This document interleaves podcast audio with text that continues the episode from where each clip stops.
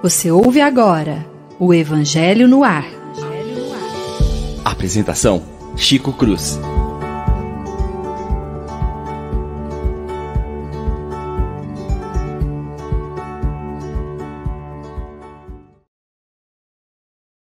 Muito bom dia, prezados e queridos amigos da Rádio Idefran, do YouTube, do Facebook, que acompanham conosco nessa manhã mais um estudo do nosso Evangelho no ar. Rogamos a Jesus que nos oriente, nos abençoe e nos proteja, para que todos nós possamos compartilhar de momentos alegres junto ao estudo do Evangelho de nosso Senhor e Mestre. Na manhã de hoje, vamos dar continuidade ao estudo do capítulo 5 do Evangelho segundo o Espiritismo, Bem-aventurados os aflitos, no seu item Causas anteriores das aflições. Muito bom dia, Leon. Bom dia, Chico. Bom dia aos nossos ouvintes, a toda a nossa audiência. Um bom dia especial para hoje. Vou já bater a carteira do Chico, do Will, que está hoje nos ouvindo, está na audiência. Então o pessoal já sabe que tem surpresa aí hoje na, na programação da, do Evangelho no Ar. Um dia especial para todo o pessoal que está sempre compartilhando os nossos conteúdos na rede, que a gente possa ter uma manhã muito proveitosa hoje. Obrigado, Leon. E agora a surpresa. Bom dia, Paula. Bom dia, meus queridos amigos aqui do Evangelho no Ar. Bom dia a todos os ouvintes. É uma alegria e uma honra estar aqui com vocês para conversar de coisas tão importantes e tão consoladoras para nós. Obrigado, Paula. Você que é a nossa alegria, viu? Bom dia, Lívia! Bom dia, Chico. Paula, seja sempre bem-vinda. Bom dia, Leon. E todos os amigos que estejam nos ouvindo nessa manhã que possam ter a mesma alegria que nós estamos sentindo e se enriquecer também com essa doutrina que nos traz tantos roteiros para uma vida melhor. Um excelente dia para todos. Obrigado, Lívia. Bom dia a todos os nossos rádios ouvintes e vamos iniciar o estudo sem perda de tempo. Causas anteriores da aflição. É, Kardec dividiu em alguns itens, 6, 7, 8, 9 e 10. Nós vamos fazer a leitura de algumas partes e vamos comentar as outras. Aqueles companheiros que desejarem o texto na íntegra poderão fazê-lo através do Evangelho segundo o Espiritismo. Diz o item 6. Mas, se há males dos quais o, o homem é a causa primeira nesta vida, há outros para os quais ele é, ao menos na aparência, completamente estranho e que parecem feri-lo como por fatalidade. Tal é, por exemplo, a perda de seres queridos e de arrimos de família. Tais são ainda os acidentes que nenhuma previdência poderia impedir, os reveses da fortuna que frustram todas as medidas de prudência, os flagelos naturais, as enfermidades de nascença, sobretudo aquelas que tiram dos infelizes os meios de ganhar sua vida pelo trabalho as deformidades, a idiotia, o cretinismo e etc. Os que nascem em semelhantes condições, com certeza nada fizeram nesta vida para merecer uma sorte tão triste, sem compensação, que não podiam ter evitado, pois impossibilitados de mudar por si mesmos e que os põe à mercê da comisseração pública. Por que, pois, seres tão desgraçados, enquanto ao lado, sob o mesmo teto, na mesma família, outros são favorecidos em todos os sentidos? Que dizer, enfim, das crianças que morrem em terra idade e só conhecem da vida o sofrimento? Problemas que ainda nenhuma filosofia pode resolver, anomalias que nenhuma religião pode justificar e que seriam a negação da bondade, da justiça e da providência de Deus, segundo a hipótese de que a alma é criada ao mesmo tempo que o próprio corpo, e que sua sorte é irrevogavelmente fixada após a permanência de alguns instantes na terra. Que fizeram essas almas que acabam de sair das mãos do Criador para aqui suportarem tantas misérias e merecerem, no fundo, uma, no futuro, uma recompensa ou uma punição qualquer, se não puderem fazer nem o bem, nem o mal? Esse introdução do texto é para as nossas reflexões, lembrando-nos sempre de que a doutrina espírita é, é, é, proclama né, a nossa reencarnação, as nossas diversas existências, de tal maneira que essas perguntas que o Kardec faz, faz com base em outras doutrinas filosóficas e religiosas, não com base na doutrina espírita, porque as explicações vêm aí através do comentário dos nossos companheiros. Leon, fique à vontade, a bola é sua. Obrigado, meu amigo Chico. Aos nossos queridos rádio ouvintes, eu vou trazer aqui uma reflexão e aí eu vou dar a, a origem, a fonte. Fui presenteado com essa reflexão de um, de um, um ouvinte privilegiado. Meu pai, que assiste o Evangelho no ar, também assiste a Rádio Boa Nova do Rio de Janeiro, ele pega no meu pé. Você precisa ouvir o rádio deles, precisa ouvir o que eles estão fazendo. É uma rádio FM que dá muitos anos de audiência no meio espírita, Rádio Rio de Janeiro, né? E meu pai falou: desse assunto que vocês estão falando, você já parou para fazer a seguinte reflexão? E eu vou pedir a ajuda do nosso grande amigo da técnica, o João, que está conosco, está sempre colocando o programa redondinho aí no ar para vocês, para colocar uma reflexão. E vou pedir o cuidado da gente inclusive ler o que está para os amigos que estão aí no YouTube, no Facebook, para os irmãos da rádio, a gente vai refletir pausadamente. A reflexão que eu quero que ele coloque em caracteres para a gente é que a Terra, o planeta que a gente está vivendo, e que a gente estudou nos itens sobre no capítulo 2, Muitas Moradas, é, ele diz que a Terra é um planeta de injustiças, não de injustiçados. Quando a gente faz, olha que reflexão, vou fazer com bastante calma para a gente poder entender como Kardec, como a doutrina espírita justifica, explica isso, nos faz entender e essa reflexão linda que, que a gente foi presenteado. O planeta Terra, nós estamos vivendo aqui, é um planeta de injustiça, sim, mas não de injustiçados. Quando no Evangelho segundo o Espiritismo, Kardec faz o questionamento bem amplo, onde ele fala o que crianças de interna idade mereceram para passar aquele momento, fizeram para merecer aquele momento. Quando Kardec fala em pessoas que estão, às vezes, em condições dentro do mesmo lar, vivendo condições semelhantes, vivendo, tendo a mesma oportunidade de reencarnar, mas vivendo condições físicas, condições de saúde diferentes. O que, que essas pessoas fizeram no planeta Terra para merecer determinada injustiça? Ainda mais nós, crendo num Deus soberanamente bom e justo, e isso é uma coisa que é reflexão de evangelização, mas que a gente sempre traz aqui para o nosso comentário cotidiano. É, se você tirar uma das características de Deus, ele não é Deus. Então, nós acreditamos em um Deus que é bom e justo, porque Deus faria com aquele, se não com aquele outro. Então, a gente acreditando na existência de Deus, num Deus bom e justo, aí o, João colocando no, no, no caractere para a gente, a Terra, o planeta de injustiças, mas não de injustiçados. Acreditando nesse Deus que nos dá a oportunidade de passar pelas injustiças, a gente não tenha nenhuma, nenhum sentimento de injustiçamento. Eu sou, me sinto um injustiçado. A gente não tem por que ser perjuro. Falar para Deus, por que isso aconteceu comigo? Por quê? É justamente o grande diferencial da doutrina espírita. A doutrina espírita é a doutrina do livre-arbítrio. E as nossas escolhas justificam os nossos caminhos. E aí, por que eu vou, nessa, o que fez aquela criança, aquele ser, naquele momento, naquela encarnação, para poder trilhar esse caminho de dor e sofrimento? E aí, só a doutrina dos espíritos, só Kardec, que nos primeiros capítulos do seu evangelho, e antes tinha publicado o livro dos, dos espíritos, com mais de mil perguntas, justamente alinhavando essas questões.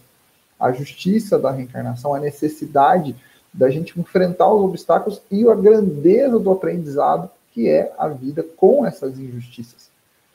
Hoje, a questão da, da, da justiça, da, da, injustiça gerando as aflições, talvez seja um dos temas mais recorrentes na literatura espírita. O livro do mês do Idefran fala sobre isso, sobre as prisões, sobre a libertação das prisões. O Richard, Richard Simonetti tinha um livro chamado Saindo da Prisão, que era justamente da prisão onde a gente se sente injustiçado. A gente fala, por que Deus escolheu isso, fazer isso comigo determinado dessa forma?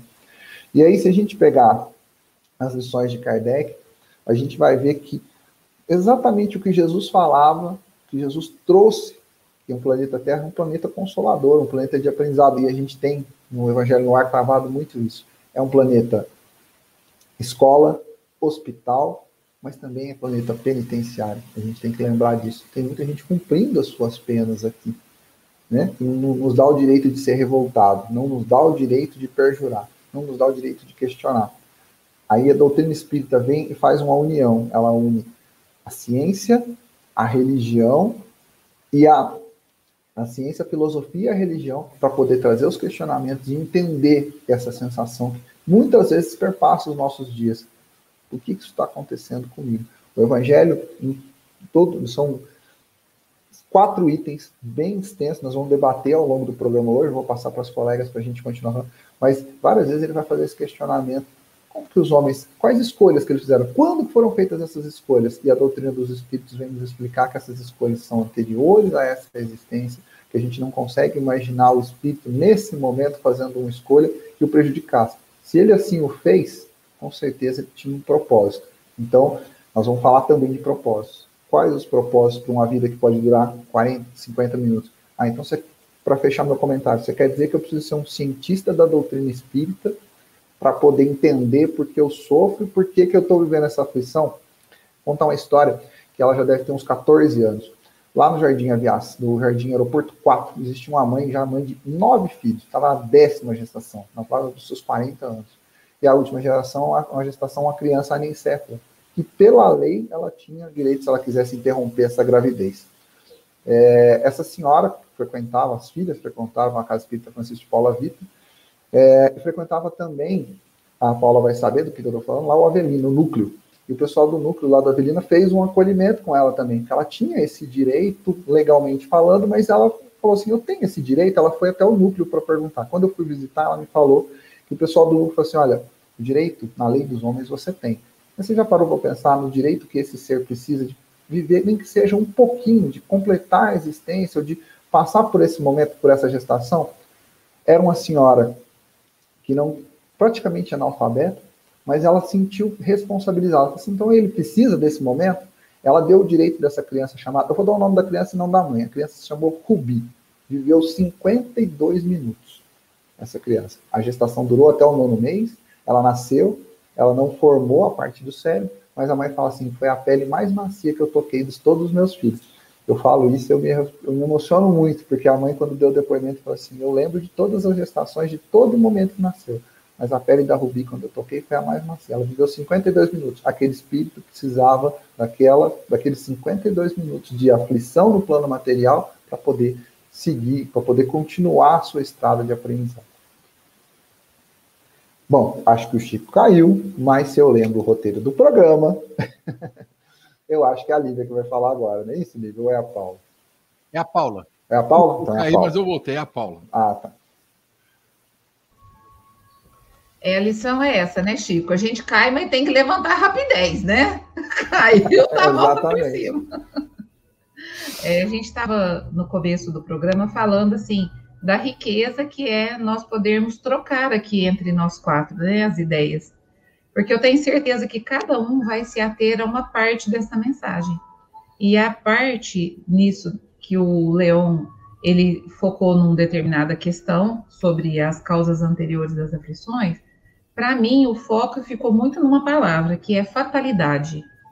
Porque quando a gente pensa que é, não é uma coisa sem explicação, não é casual uma família ter uma determinada situação e outra família não ter uma determinada situação.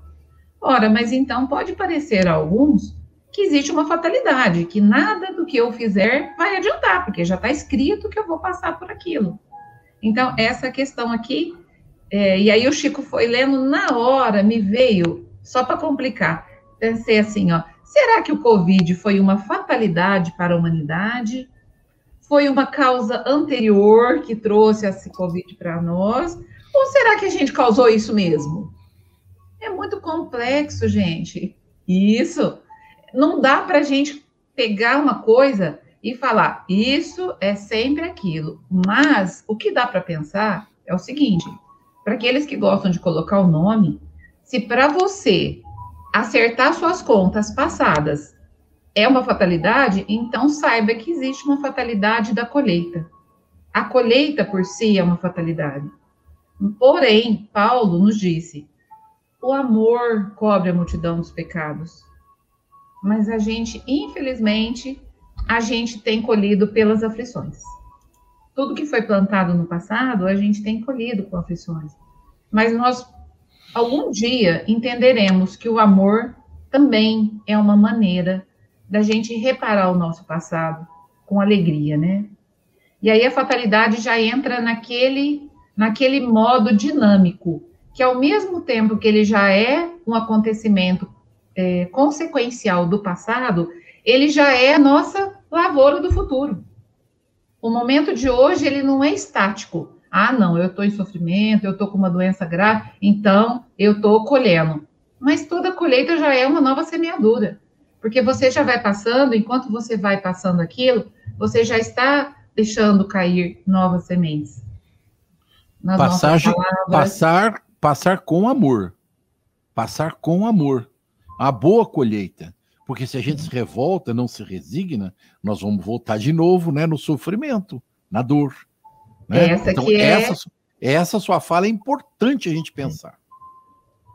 É, porque se eu estou, enquanto eu estou passando pela dor com alegria, as minhas sementes de amor e de compreensão e de sabedoria, elas estão ficando. Mas se eu estou passando com raiva, também está ficando.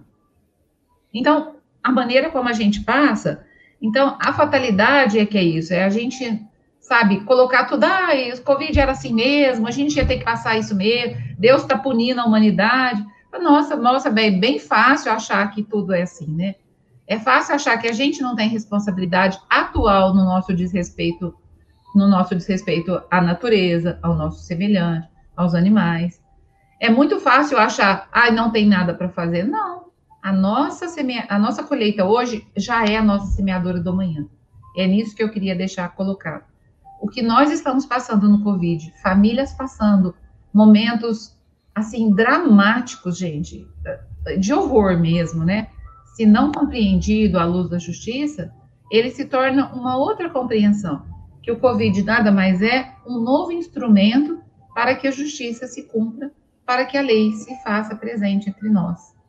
E tudo ainda pode ser feito com esperança, com amor e com compreensão, né? Mas sem nos eximir da nossa parte, de que nós contribuímos para que tudo isso acontecesse, e sem nos lembrar, apesar de que as pessoas estejam passando porque por alguma razão o passado delas trouxe-as a este presente, é o nosso dever aliviar a dor, ainda que sejam momentos de é, momentos de injustiça, mas não de injustiçados.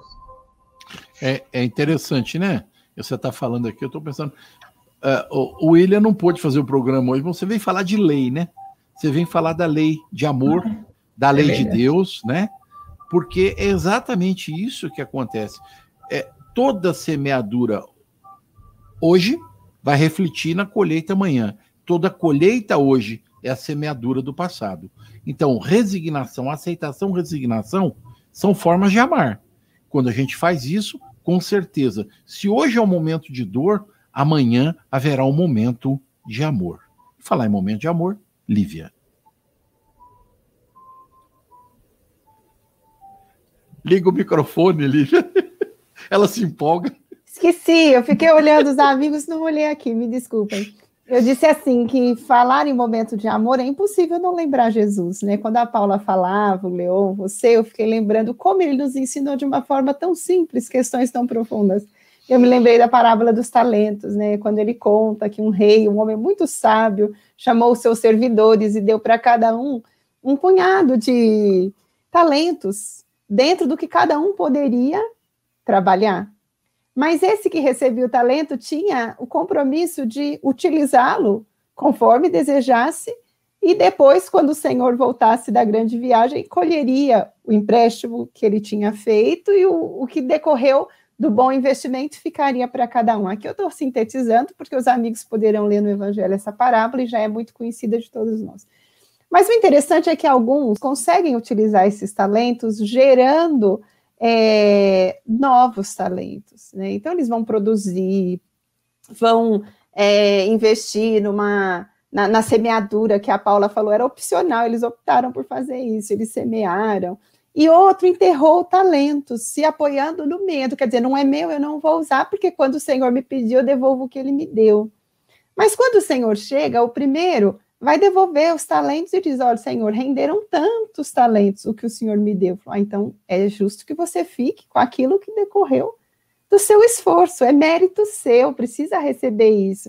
E era uma fartura. Então, aquele que pôde utilizar bem os talentos contou com rendimentos muito bons para ele e para outros.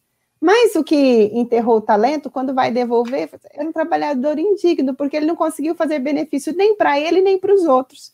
Então, como ele tinha que devolver o empréstimo é, recebido, ele não conseguiu nem ficar com o empréstimo, nem no que poderia ter rendido se o uso tivesse sido bem feito. Aqui eu sugiro aos amigos que leiam na íntegra a fala de Jesus, porque ela não dá margem para dúvidas. Mas quando eu me lembrei da parábola dos talentos, eu estava pensando no que a Paula explicava. Deus nos possibilita crescer. Então, a vida ela é justa. A injustiça que o Leão estava falando e os amigos falaram decorre de nós. Nós ainda não sabemos agir com justiça, ou seja, com inteireza moral com grandeza, com de forma correta, na sua integralidade, nós como humanidade, né? Nem sempre agimos nesse padrão do que é equânime. Então, o que é justo é o que é certo. E, e por isso, quando nós saímos desse padrão, nós geramos a injustiça, o sofrimento, as infelicidades, e precisamos voltar para o caminho do que é justo. Então, é como se nós todos estivéssemos apoiados nessa possibilidade de crescer com os talentos que Deus nos deu, mas o uso vai variar de cada um de nós. Então, Kardec nos ajuda a entender isso com uma profundidade muito importante, porque ele nos mostra se Deus é bondade e amor, é esse Deus que nos dá essas possibilidades. Mas Deus não pode ser responsabilizado por aquilo que eu deixei de fazer por opção minha. Eu sou filha, Recebi de meu pai, se não faço, não foi por ele, é por mim que eu não fiz. Então a responsabilidade é minha, ele continua me amando e apoiando o meu retorno ao caminho certo. Então o que não se explica no presente, de as causas do sofrimento têm raízes no passado. E de fato, agora é o momento mais importante. Não nos importa remontar a causa, importa agora saber, com os talentos do presente, como eu desejo enfrentar os desafios, porque isso muda tudo. Se eu escolho enfrentar de forma positiva, se eu escolho enfrentar buscando tornar tão agradável quanto possível o meu caminho, buscando apoio, seja psicológico, seja material, espiritual, eu facilito as coisas, eu supero com mais facilidade. Mas se eu escolho me trancar em mim mesmo, não procurar auxílio de ninguém, me revoltar, tudo fica muito mais complicado. Porque, inclusive, eu passo a achar que Deus se esqueceu realmente de mim, quando na verdade não, foi por muito me amar que ele me permitiu crescer com novas possibilidades, embora colhendo os resultados da minha semeadura. Então é certo que nas horas difíceis, todos nós às vezes paramos, sofremos, choramos, muitos indagam, será que Deus nos esqueceu? Ou então, por que com a minha irmã é fácil, para mim não? Ou por que eu consigo, o outro não? É natural indagar, mas se nós temos o, a noção de que Deus é um Pai justo e bom e a vida segue um padrão de justiça, embora os injustos sejamos nós, nós vamos começar a analisar a nossa relação com Deus de outra maneira, inclusive com as próprias lutas do caminho, não parando nelas, mas tudo fazendo por superar e por gerar novas causas, como a Paula falou muito bem. Então, quando os amigos falavam, eu fui lembrando da parábola dos talentos, eu falei, que sabedoria. Que mestre era esse que ensinava com tanta clareza e de forma tão simples questões que hoje a gente pode analisar assim, com essa profundidade? Então, você foi falando e foi minha vez de refletir, né? A parábola dos talentos nos faz lembrar que Deus oferece a cada um de nós a oportunidade de fazer pelo outro. Porque talentos, nós todos somos dotados. Nós precisamos pegar os nossos talentos para servir ao próximo, porque a nossa felicidade, as bênçãos que Deus nos oferece, nos oferece na medida em que nós pegamos os nossos talentos e trabalhamos em benefício do próximo. Então, a justiça de Deus é tão grande que o nosso benefício, aquilo que vem para nós, vem por conta do que fazemos em prol do próximo. A nossa semeadura sempre está diretamente ligada à felicidade, mas desde que ela seja em benefício do outro. Então, quando a Paula fala, citou muito bem a história do Covid, nós estamos vivendo um movimento e um momento de reflexão para pensar na justiça de Deus, porque ele não é injusto, soberanamente bom. Ora, se existe algo de ruim, partiu de nós. Foi a nossa semeadura que não foi boa. Então a colheita não é boa. Se ela é individual, se ela é coletiva, e pasmem, na nossa situação pandêmica, ela é coletiva. Foi o que nós viemos plantando ao longo de gerações, que desemboca nesse processo pandêmico de dor e de sofrimento de nossas almas.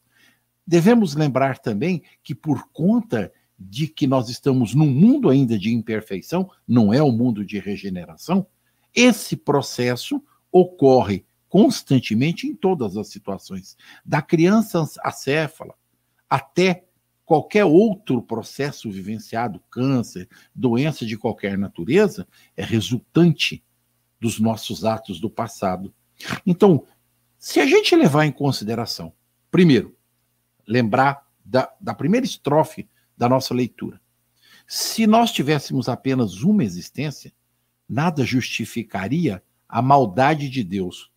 Presta bem atenção. Nada justificaria. Porque aí Deus não era bom. Deus era muito ruim. Pega um filho e dá perfeição para ele. Pega outro filho e desgraça a vida dele. Que Deus é esse? Não. Deus é justo. Deus é bom. Deus é misericordioso. Deus é Pai.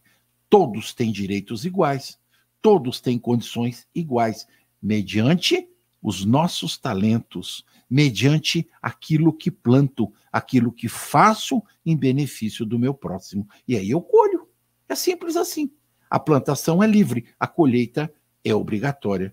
Então, quando neste momento de dor, de sofrimento, eu aceito aquilo que está acontecendo, eu me resigno a isso e eu começo a trabalhar internamente a mudança do meu caráter, as minhas desvirtudes, nós começamos um processo de olhar a nossa vaidade, o nosso orgulho, o nosso egoísmo e vamos começando a reciclar.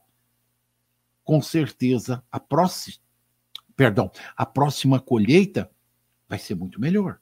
Vai ser, obviamente, é, o fruto doce daquilo que fizemos em benefício dos nossos irmãos. Me permitam, então, dar continuidade, lendo, vou pular o item 7 e 8, porque a gente comentou tudo isso aí, e vou ler o item 9 para vocês. Olha que interessante diz nos Os Espíritos. No entanto, não se deve crer que todo o sofrimento suportado aqui seja necessariamente o indício de uma determinada falta. Muitas vezes são simples provas escolhidas pelo próprio Espírito para acabar a sua depuração e apressar seu adiantamento. Assim, a expiação sempre serve de prova, mas a prova nem sempre é uma expiação. Já já a gente comenta isso.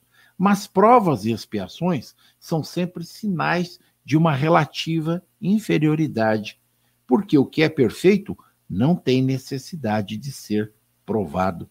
Um espírito pode, pois, ter adquirido um certo grau de elevação, mas ainda querendo avançar, solicita uma missão, uma tarefa a cumprir, da qual, se sair vitorioso, será tanto melhor recompensado quanto mais penosa tiver sido a sua luta.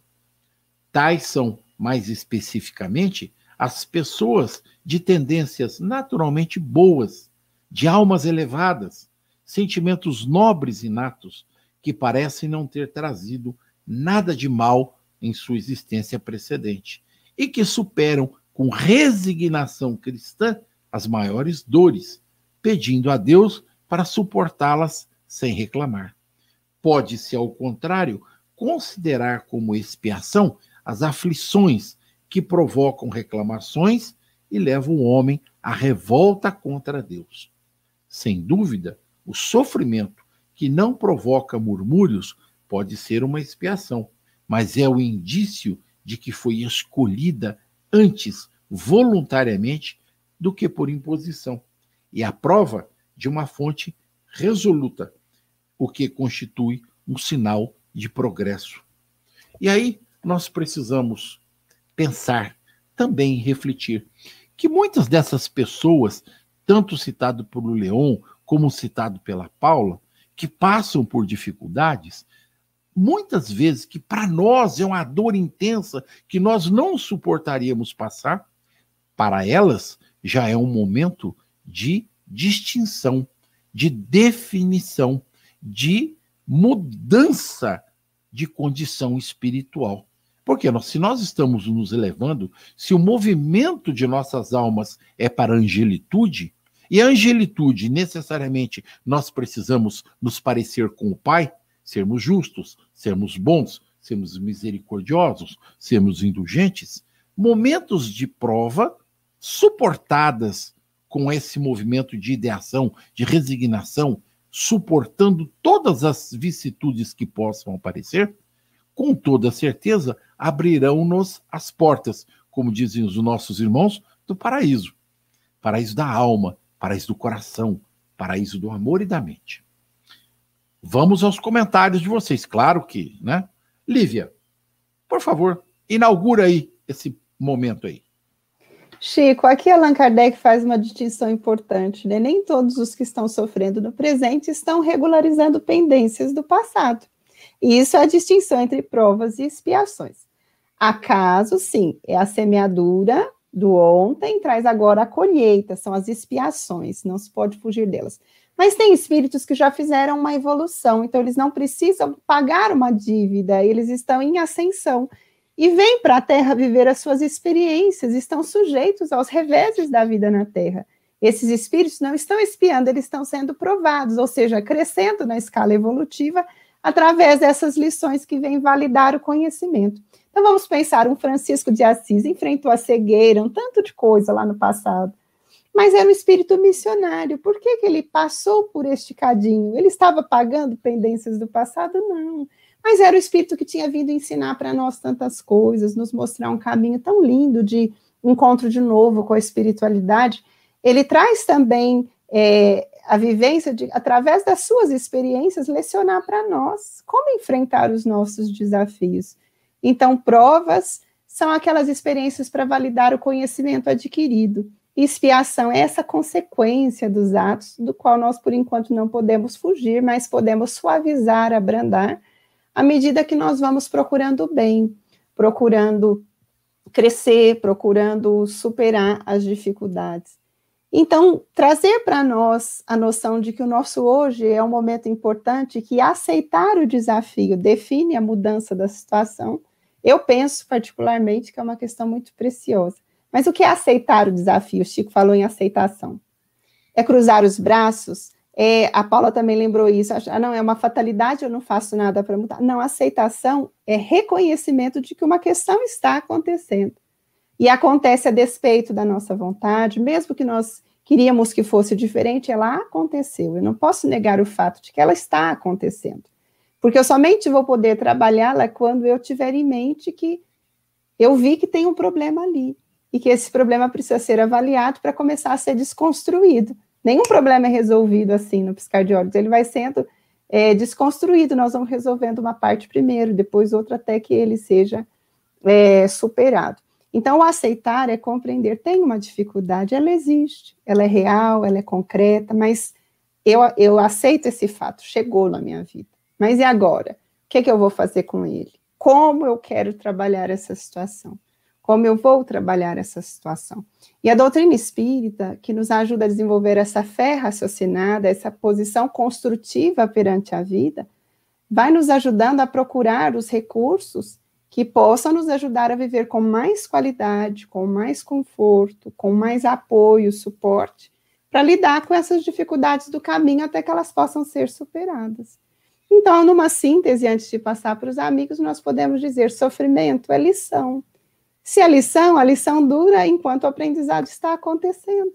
Uma vez aprendido, nós já vamos para outras etapas, mas ficou conosco o crescimento. Então, às vezes o problema chega, parece, nossa, não sei fazer nada com ele, não sou incapaz de seguir. Quando chega, a gente se sente assim, mas o que é que nós fazemos então? Vamos procurando aqueles que já têm mais sabedoria, mais conhecimento ou qualificações profissionais que nos ajudam a trabalhar a questão que sozinhos nós não estamos conseguindo trabalhar. E com a ajuda desse suporte, de repente, nós conseguimos dar um novo passo. Aí olhamos para trás, o que, que aconteceu? O problema ficou pequeno? Não, ele continua. Ele é era o mesmo problema, nós é que crescemos. Então, ninguém pode resolver um problema no mesmo estágio emocional de quando encontrou ele. Nós resolvemos o problema quando nós começamos a avançar aquele passo, tendo mais sabedoria e mais luz para lidar com ele. Então, resolver problemas é um desafio, sempre foi. Mas nós, sempre que olhamos para trás, falamos, nossa, quantas horas foram superadas? Como? A bondade divina não descuidou de nós. Ela nos ajudou a encontrar mecanismos para trabalhar aquelas coisas que depois ficaram em nós como lição que fizeram de nós pessoas melhores. Você sabe que você fala em problema? É, eu toda vez que alguém fala em problema, eu penso em obstáculo, né? Eu já falei isso muitas vezes. Eu, eu, eu não consigo enxergar problema. Eu, eu vejo obstáculos, obstáculos materiais, obstáculos espirituais no campo psíquico. Isso é muito comum. A, a, grande dificuldade é que, por conta de não saber resolver isso, aí sim a gente cria problema. Não tendo a humildade de procurar alguém que nos auxilie, a gente cria um problema. Não tendo a capacidade de olhar para dentro de nós, como nos ensinou Jesus, Sócrates e tantos outros, nós criamos problemas. E nós vamos manter esses problemas dentro das nossas almas, às vezes por uma, duas, três, quatro reencarnações. E a cada vez que nós nos é, encontramos com outro obstáculo parecido com aquele, lá vem o problema dobrado na nossa cabeça, porque nós não tivemos a capacidade de procurar ajuda, auxílio, procurar um profissional, procurar o evangelho, procurar, como você disse, alguém mais experiente. Bom, falar em alguém mais experiente, Paula, Fala aí um pouquinho a respeito das suas experiências. Nossa, Chico, lembrei de tantas. Acho que esse negócio de passar dos 50 é muita coisa, eu nem sei qual que eu conto aqui. O quê? Você já passou dos 50? Não fala isso no, no ar, não. Não parece. Você parece uma menina. Você parece uma menina. Uma menina de mais de 50, né? Nada. Lembrei de um monte de história aqui. Lembrei, o Leão foi falar ali do, do, do das nossas experiências. E eu lembrei de um, caso, a gente tem um grupo lá no Vicente, que a gente é, dá passes em casa em pessoas acamadas, é, em estado muito agravado, né? O grupo ainda existe, embora a gente não tenha podido ir. E uma das primeiras famílias que eu fui há muitos anos atrás era uma senhora que ela estava completamente é, paralisada do queixo para baixo, teta, teta paraplégica. E a gente chega na casa dela e ela sempre sorri, ela sempre sorri, mas ela não fala também, ela não consegue expressar.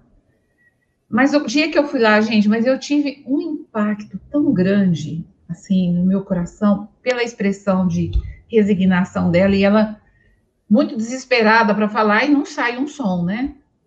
E eu pensei, gente, se eu fosse ela, eu acho que eu não ia suportar. Eu saí assim, nossa, com aquele pesar que não tinha nem lugar para compaixão a primeira vez, sabe? De tão pesarosa que eu saí. Enquanto eu fui voltando, nós com a nossa equipe, eu falei, gente, mas realmente eu não, é, talvez eu não conseguisse passar o que ela passou, porque eu não tive a experiência pregressa que ela teve. Porque tudo que ela viveu anteriormente a preparou para estar ali. Com certeza. O espírito dela sabe do compromisso que ela teve no passado. Aquilo me me deu assim, sabe quando uma compreensão de que essa questão da gente achar que é punição, a gente usa o termo punição. Até no item 6, se vocês me permitem, tem uma expressão aqui que a gente é punido pelo que a gente fez, né? Mas hoje a gente entende muito mais isso como uma responsabilidade. Uma responsabilidade de quem pôde fazer o que fez, poder colher o que fez poder reparar, poder reaprender.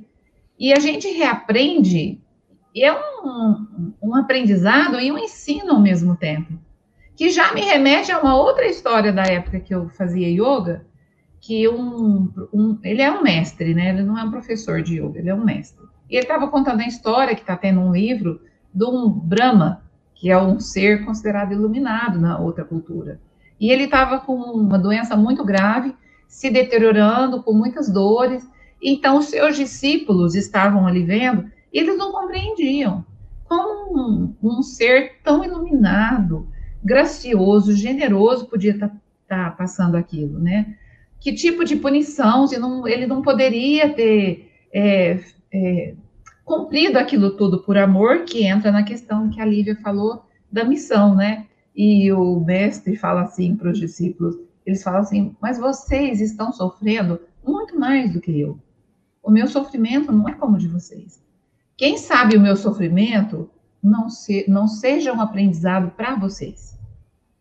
E aí eu já trouxe essa, essa questão para coisa. A gente olha muito pro, quando a gente está sofrendo. E tem outros dois aspectos. Quando a gente vivencia o sofrimento na pessoa de alguém que a gente ama, e quando a gente vivencia um sofrimento coletivo, como o que a gente está vivendo aqui. A gente também se responsabiliza coletivamente. Então, no caso desses discípulos, em sofrimento pelo seu, pelo seu é, líder, eles estavam ali coletivamente, o líder e cada um deles, ali numa colheita. Mas o líder muito é, resignado, né? Porque tem a diferença da obediência e da resignação. Uma coisa, ah, tá bom, já que eu tenho que passar, eu vou passar mesmo, que saco, tomara que acabe logo. E aquela resignação da alma, tá bom, já que eu tenho que passar, então, deixa eu fazer isso valer a pena. Deixa eu deixar um aprendizado para quem está comigo. E aí a punição se torna aprendizado. Não coçou o nariz, não, Chico. Peraí. A, a virtuosidade. Mas acabei. A virtuosidade nasce exatamente desse processo resignativo. Veja, é, aquele que sofre abre aspas, aquele que deveria sentir dor, sofre na medida da sua virtuosidade. Então veja, como será que foi a dor que Jesus sentiu quando puseram um prego na mão dele? Será que seria a mesma que nós sentiríamos?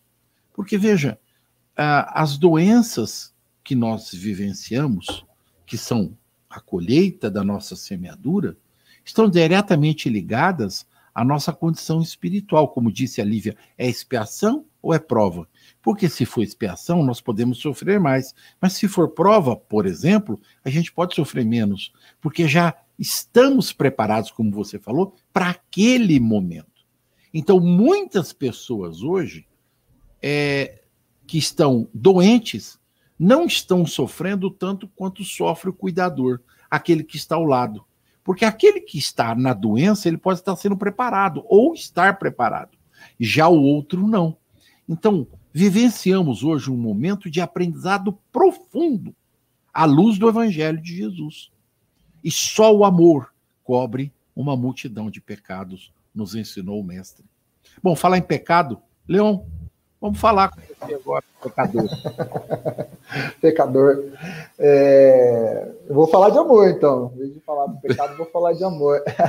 Beleza. Eu vou pegar, eu vou pegar um link, já que você deu esse exemplo, e é um link de, um, de uma passagem que eu vi já tem alguns anos e revi essa semana sobre o amar na inutilidade. O que é o amar na, na inutilidade? Quem vai me amar quando tiver naquela fase que é assim, põe o leão no sol. Aí é preciso que alguém vá lá e tire o leão do sol.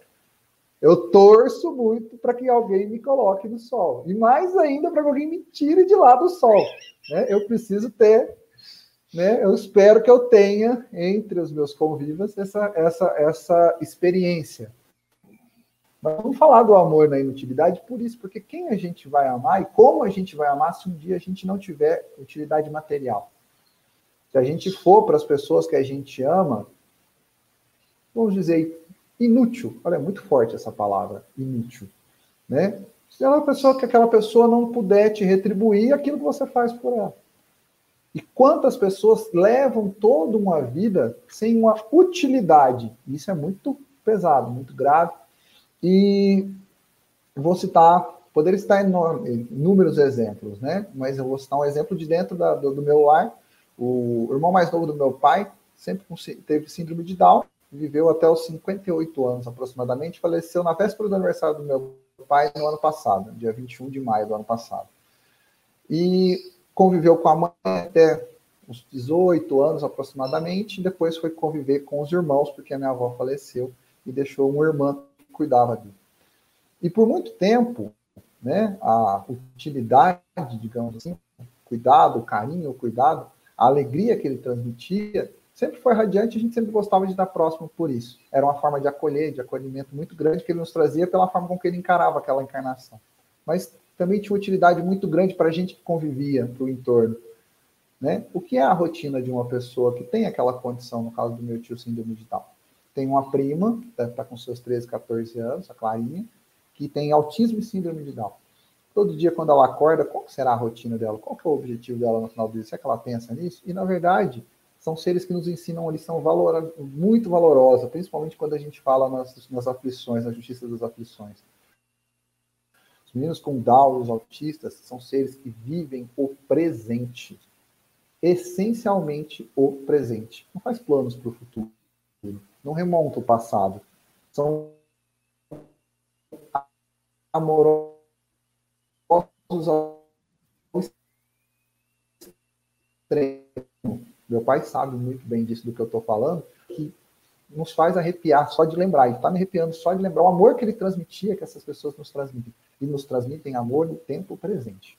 Não transmite amor porque amanhã ele vem para me trazer para passear, porque vai me levar, ou porque no futuro pode ser útil. Não. É um amor de tempo presente. É o amor na utilidade ou na inutilidade. É um amor incondicional. É uma outra forma de enxergar, de enxergar o amor. E talvez seja essa a grande lição, a, grande diferença para a gente poder entender as aflições. Viver o tempo presente, viver o amor nessa intensidade, entender, e aí tudo que vocês falaram é muito importante. Aceitação, resignação, entender esses significados nas nossas vidas, e tenho certeza que a gente está aqui para aprender a gente fala muito isso nas nossas lições do Evangelho, na última semana do Padre Victor, quando a gente estava fazendo comentário do Evangelho, a gente sempre fala que a primeira, o primeiro ouvido que escuta é o que está aqui do lado. Então a gente está falando muito disso nesse amar, nesse resignar, nessa preocupação de diminuir essas aflições cotidianas, para poder que essa, que essa semeadura, que essa colheita seja leve e proveitosa, já no que a Paula falou, já sendo a próxima semeadura. Acho que é por aí, por esse caminho que nós temos que pensar esse capítulo tão importante do Evangelho, essas páginas que a gente está estudando hoje. É, eu acho que todos nós precisamos refletir muito. É, esse texto é, do Kardec sobre as causas anteriores das aflições é, devem fazer a gente é, meditar profundamente, mexer no nosso íntimo com aquilo que nos assola diariamente. No meio das nossas falas, é, eu remontei a, aquilo que eu sempre comento com os amigos. Nós vivemos nesse momento é, um planeta que é penitenciário, que é hospital, que é educandário e que é oficina de trabalho. Em quais circunstâncias eu quero ser encontrado? Nós precisamos pensar. Porque a penitenciária, ela se refere ao corpo material a hospitalização, a nossa condição de alma, como é que nós estamos em relação às semeaduras do passado. Agora, a oficina de trabalho educandário é presente. São eles que nos favorecem o nosso futuro. Então, quando estamos aqui e pegando a ideia da parábola dos talentos, que, para aqueles que não, não têm essa noção, talento era o dinheiro né, judaico. Então, eu pegando os benefícios dessa existência através do trabalho e da educação, lembrar que nós nunca devemos parar de trabalhar, seja fazendo algo para cá ou para lá, mas nós devemos estar sempre presentes na questão do trabalho. E aí nós temos oportunidades assim presentes, oportunidades fortes em termos de trabalho e de educação constantemente. para que nós possamos aceitar a condição do corpo material que sofre, que tem dor, que tem dificuldade, que não se encontra às vezes na vida, e a questão da hospitalização. Somos todos nós doentes da alma. Se nós não o fôssemos, não estaríamos aqui. Então, as aflições pelas quais nós passamos nessa existência, oriundas de expiação ou de prova, sempre devem fazer com que nós tenhamos a capacidade de olhar o futuro com base naquilo que estamos plantando no presente. Exigimos, às vezes, felicidade. Felicidade não é troca. Felicidade é doação. O amor é doação. Nós não podemos exigir que o outro nos faça feliz se nós acreditarmos que precisamos receber algo em troca. Isso não é possível. Felicidade sempre é uma doação de amor. Por isso, quando a Lívia fala da, da, dos talentos, né? O, o que Deus quer de nós é que nós façamos procriar dentro de nós os talentos que Ele nos oferece todos os dias em nossas existências. É, faltam oito minutos para terminar o programa. Eu vou passar a palavra para a Lívia, vou pedir para ela fazer as conclusões dela e as suas despedidas, minha querida. Chico, eu me lembrei de uma passagem que eu li há muito tempo, quando lia uma biógrafa falando de Madre Teresa de Calcutá, que quando Agnes, a jovem de 18 anos, avisou para a mãe que ela queria ingressar na ordem, né, no, da ordem de Loreto, para servir em Calcutá. Mas imagine, era uma jovem de, 8, de 18 anos para quem a mãe tinha sonhado o melhor dos, dos caminhos. E quando a, é, ela diz isso para a mãe, a mãe fica 24 horas no quarto, pensando, orando. E quando sai, ela chama a filha, segura as mãos da filha e diz: Coloca as tuas mãos nas mãos dele e deixa que ele te guie os passos. Porque a vocação da filha era servir ao bem daquela maneira. As nossas vocações é também servir ao bem da maneira que for possível. Mas a fala dessa mãe para essa filha sempre me acompanhou, porque muitas vezes, na hora do desafio, a vida está nos pedindo isso. Coloca as mãos nas mãos dele, deixe que ele guie os nossos passos. O que isso significa? Seja qual for a hora, seja qual for o desafio, sintoniza com o bem. Vincula o pensamento e o coração a qualquer proposta que faça de nós alguém melhor. Porque quando as horas forem boas, o bem nos promoverá grandezas. E quando as horas forem difíceis, o bem será para nós o agasalho, o suporte, a sustentação para nós vencermos essas horas. Então, se o dia for difícil for fácil, Coloca as tuas mãos nas mãos de Deus e deixa que Ele guie os teus passos. Muito obrigada a todos que nos ouviram, que nos acompanharam e que enriqueceram o programa com essa presença. E uma excelente semana a todos. Impressionante, né? A gente sempre ouve, lê por aí. Deus é fiel. Nós já sabemos, queremos saber se nós somos fiéis a Deus, né? Essa é uma condicionante fundamental. Leon, suas despedidas, meu amigo. Para de chorar e vamos às suas despedidas. Hoje não está fácil, hoje está intenso, né? E é difícil, a gente está muito reflexivo, hoje está indo para tantos, para tantas searas, e eu fico back nas, nas searas. Tem uma frase que eu que está no Evangelho segundo o Espiritismo, que me consola muito, porque ela diz que ela reconhece o verdadeiro espírita pela sua transformação da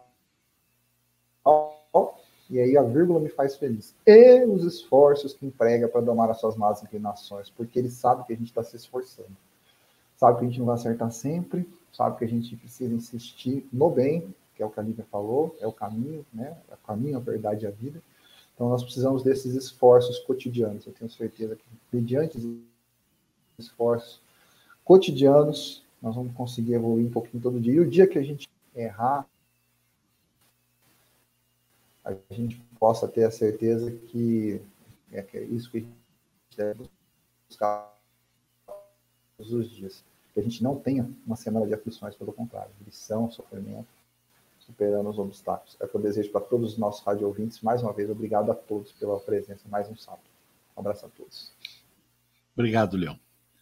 Paula, minha querida, é, você já sabe, e se não sabe, eu vou falar para você hoje, para todos os rádio ouvintes no ar. Semana que vem você está escalada de novo no programa, tá? Ah, é? é, é. Então tá. E, para finalizar, por favor.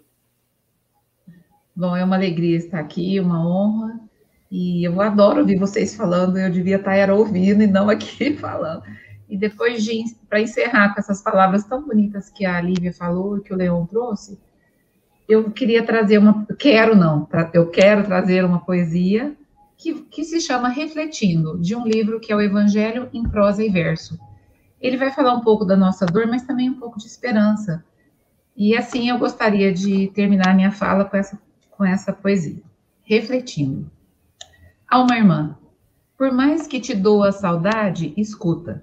Não foram os outros que te abandonaram, foste tu mesmo que fugistes à luta. Não foram as outras mãos que deixaram de apertar as tuas, foste tu mesma que deixastes de apertar as suas. É muito fácil dizer, entristecida, que a vida está vazia de amor e de ideal, mas cada vez que afirmamos isso, facilmente nos domina o mal. Não chores, pois tuas lágrimas, embora respeitáveis, não farão em teu favor. Trabalha e trabalha. Se tu sempre a primeira, a dar, a doar tudo de ti com esforço e suor. Ó alma querida, escuta, onde estiveres, aqui ou além, o bem será sempre sinônimo de luta, porque no mundo em que vivemos, só cresceremos se soubermos lutar. Todas as lutas que passastes, toda a dor que sofrestes, todos os erros e tudo que acertastes já falam de ti nos planos de mais luz. Não queiras agora apagar com desânimo e tristeza a chama da tua fé, nem tudo aquilo que em tuas mãos depositou Jesus. Caminha sempre para frente, permanece de pé. Sobre ti se derrama a esperança de muitos que atrás vêm, estejam na terra ou no além, querendo te escutar enquanto falas do bem, do amor e da bondade de Deus. Jamais te atemorize a dura caminhada. Em cada noite existem promessas de alvorada, e após as estrelas o sol surge nos céus. E pronto. Uma boa manhã, abençoada a todos. Não poderíamos encerrar melhor este programa nesta manhã do que ouvindo tamanha verdade. Que Jesus nos abençoe, tenhamos todos nós uma excelente semana, que as reflexões feitas nesta manhã perdurem ao longo de toda esta semana que todos nós possamos nos lembrar da bondade do nosso irmão maior Jesus e da grandiosidade de nosso Pai, que é justo, é bom, inexoravelmente misericordioso para com todos nós. Uma excelente semana a todos. Muito obrigado. A Rádio Idefran apresentou o Evangelho no Ar. O Evangelho no Ar